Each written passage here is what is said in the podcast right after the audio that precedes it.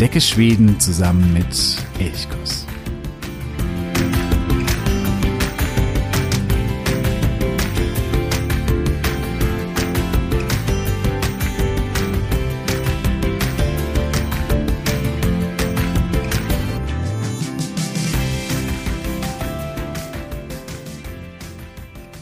Als ich Auslandsstudent war in Forlün, das ist mittlerweile schon einige Jahre her, da habe ich ein Krankenhauserlebnis in Schweden gehabt.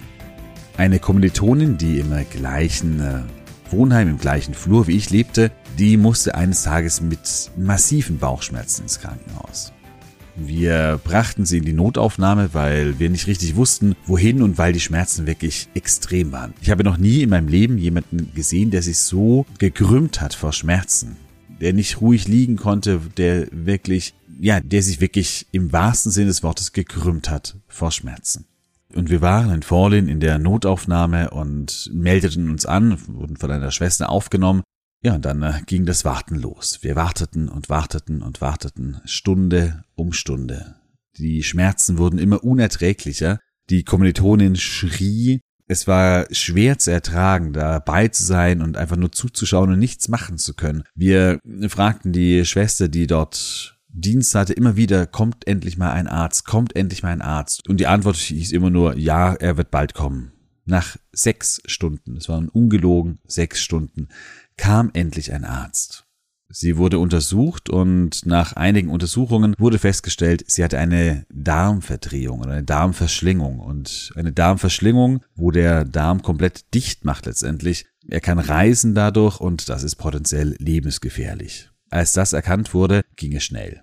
Noch am gleichen Abend wurde sie operiert. Sie erhielt eine wirklich ähm, tolle Verpflegung, musste einige Tage im Krankenhaus verbringen. Ein Teil des Darmes wurde herausgenommen, dort eben, wo er sich verschlungen oder verdreht hatte.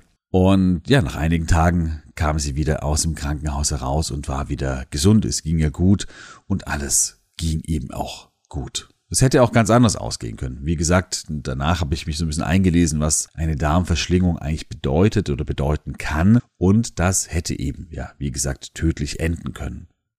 Damit habe ich zwei Erfahrungen, nicht selber, nicht selber hautnah, aber eben als Begleitung einer Kommilitonin gehabt. Zwei Erfahrungen mit dem schwedischen Gesundheitssystem.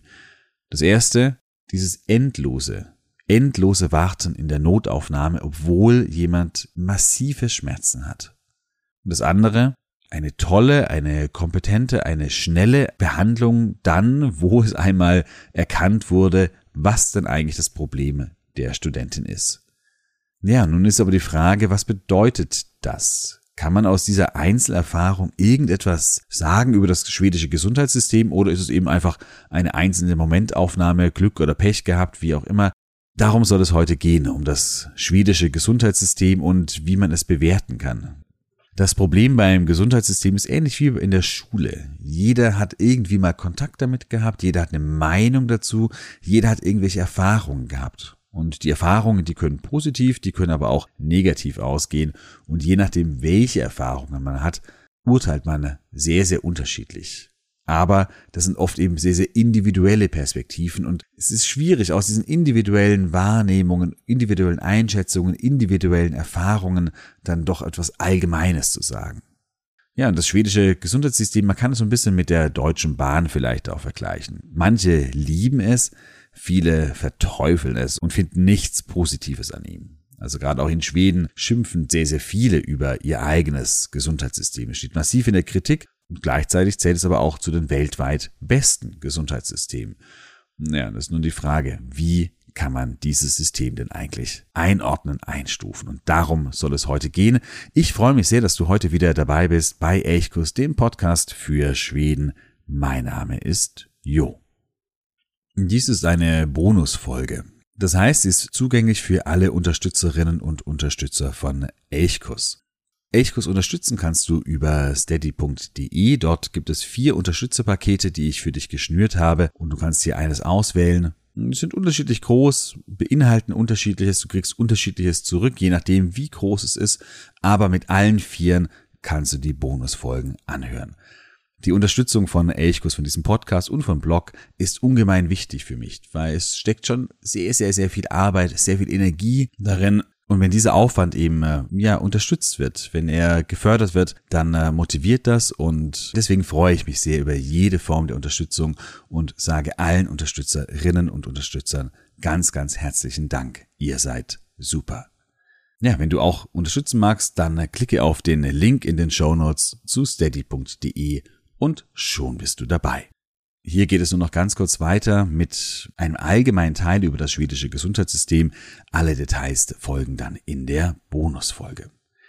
Der entscheidende Unterschied zwischen dem deutschen und dem schwedischen Gesundheitssystem ist, dass das schwedische System Steuern finanziert ist. Über die Einkommensteuer in den Regionen. Schweden ist ja in verschiedene Regionen, Lands unterteilt und die haben nicht so viele Kompetenzen wie die Bundesländer beispielsweise in Deutschland. Aber im Bereich der Gesundheit, da sind sie entscheidend. Da sind sie die entscheidende gestalterische Kraft. Deswegen kann man auch nicht sagen, es gibt das schwedische Gesundheitssystem, genauso wenig wie man sagen kann, es gibt das deutsche Bildungssystem, da jede LAN eben ein eigenes System hat.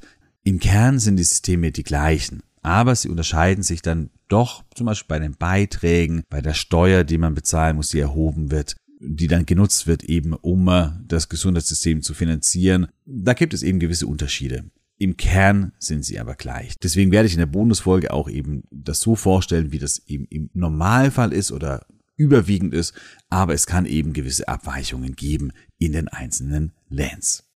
Für die Patienten, das ist das Schöne, ist das System kaum mit weiteren Kosten verbunden. Das heißt, man zahlt seine Einkommensteuer und damit hat man dann Anspruch auf zumindest fast alles innerhalb des Gesundheitssystems. Nicht alles, aber fast alles. Und es gibt eine Praxisgebühr. Die ist aber eher gering, ist eher ein symbolischer Betrag, der geleistet werden muss und der nach oben auch gedeckelt ist. Der sogenannte Höchkostnadsschritt. Das heißt ein hoher Kostenschutz. Das heißt, wenn man gerade öfter zum Arzt gehen muss oder hm, aufwendigere Behandlungen haben muss, dann ist es nach oben gedeckelt, dass man da nicht irgendwie ins Unermessliche mitfinanzieren muss. In Stockholm beispielsweise liegt dieser hohe Kostenschutz bei 1300 schwedischen Kronen und das sind ungefähr 120 Euro im Jahr. Das heißt, wenn man diese 120 Euro im Jahr gezahlt hat, dann kommen keine weiteren Kosten auf einen zu. Und dadurch sind von der Zahnpflege einmal ausgenommen. Da komme ich in der Bonusfolge noch ein bisschen genauer drauf zu sprechen. Die Zahnpflege ist in Schweden ein, ja, ein ganz besonderer Fall, auch oftmals ein bisschen problematischer Fall. Aber ansonsten kommen eben keine Kosten mehr auf einen zu. Es wird über die Steuern finanziert und das ist auch eine Erklärung, weshalb die Steuerlast in Schweden relativ hoch ist.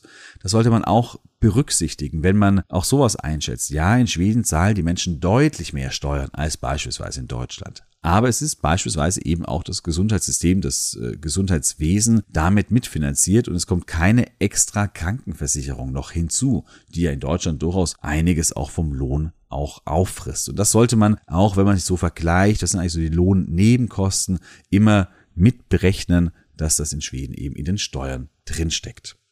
Die Primärversorgung in äh, Schweden, die erfolgt fast ausschließlich über sogenannte Wortzentrale. Eine Wortzentrale, also eine Gesundheitszentrale, die gibt es relativ viele in allen Orten. Das sind die ersten Anlaufstellen für die Patienten, wenn man quasi irgendeine Erkrankung hat oder auch wenn man geimpft werden möchte, wenn man Vorsorgeuntersuchungen hat, dann geht man in die Wortzentrale. Hier erfolgen auch weitere Überweisungen, zum Beispiel zu Spezialisten oder in Krankenhäusern, wenn man äh, denn in ein Krankenhaus muss. Wo die nächstgelegene Zentrale ist, wenn du zum Beispiel auch im Urlaub bist und du sagst, oh, ich habe irgendetwas, ich bin irgendwie krank geworden, ich muss in äh, eine Wortzentrale, dann äh, geh am besten auf die Seite 1177.se. Das ist auch die Nummer. Man kann auch diese Nummer anrufen, 1177. Dort bekommt man dann eben Hilfe und Unterstützung. Auf dieser Seite findet man auch eigentlich alles. Da findet man die nächste Wortzentral, da findet man äh, Informationen darüber, welche Kosten man in welchem Län ähm, zu tragen hat. Diese Seite ist eine super Seite, eine super Informationsseite über alles, was man zum schwedischen Gesundheitssystem wissen muss. Ja, und gerade eben, wenn du im Urlaub erkrankt bist, geh nicht in ein Krankenhaus. Ich habe es am Anfang schon gesagt, in der Notaufnahme, da kann man teilweise sehr, sehr, sehr lange warten. Vor allen Dingen, wenn das Personal dort dich als eher nachrangigen Fall einordnet. Wenn sie sagt, naja, du hast eher mindere Beschwerden, dann werden sie dich sehr, sehr lange warten lassen. Deswegen die Wortzentral ist die bessere Anlaufstelle. Es gibt auch manche, die am Wochenende geöffnet haben, da muss man eben schauen, eben auf 1177.se, dort findet man eben alle Informationen. Ja, das in aller Kürze zum schwedischen Gesundheitssystem. Wie gesagt, in der Bonusfolge, da geht es im Detail dann weiter. Da wird dann genau aufgeführt, was denn ein äh, Arztbesuch kostet, welche Wortzentralen es alles gibt, welche Anlaufstellen es gibt, wie dann die Finanzierung im Detail aussieht, wie es mit den Krankenhäusern aussieht, wie es mit der zahnärztlichen Behandlung aussieht. All das dann eben in der Bonusfolge. Ich würde mich riesig über deine Unterstützung freuen. Ich wünsche dir nun eine wunderschöne Woche. Bleib gesund, das passt bei dieser Folge ganz besonders gut. Ha det så bra.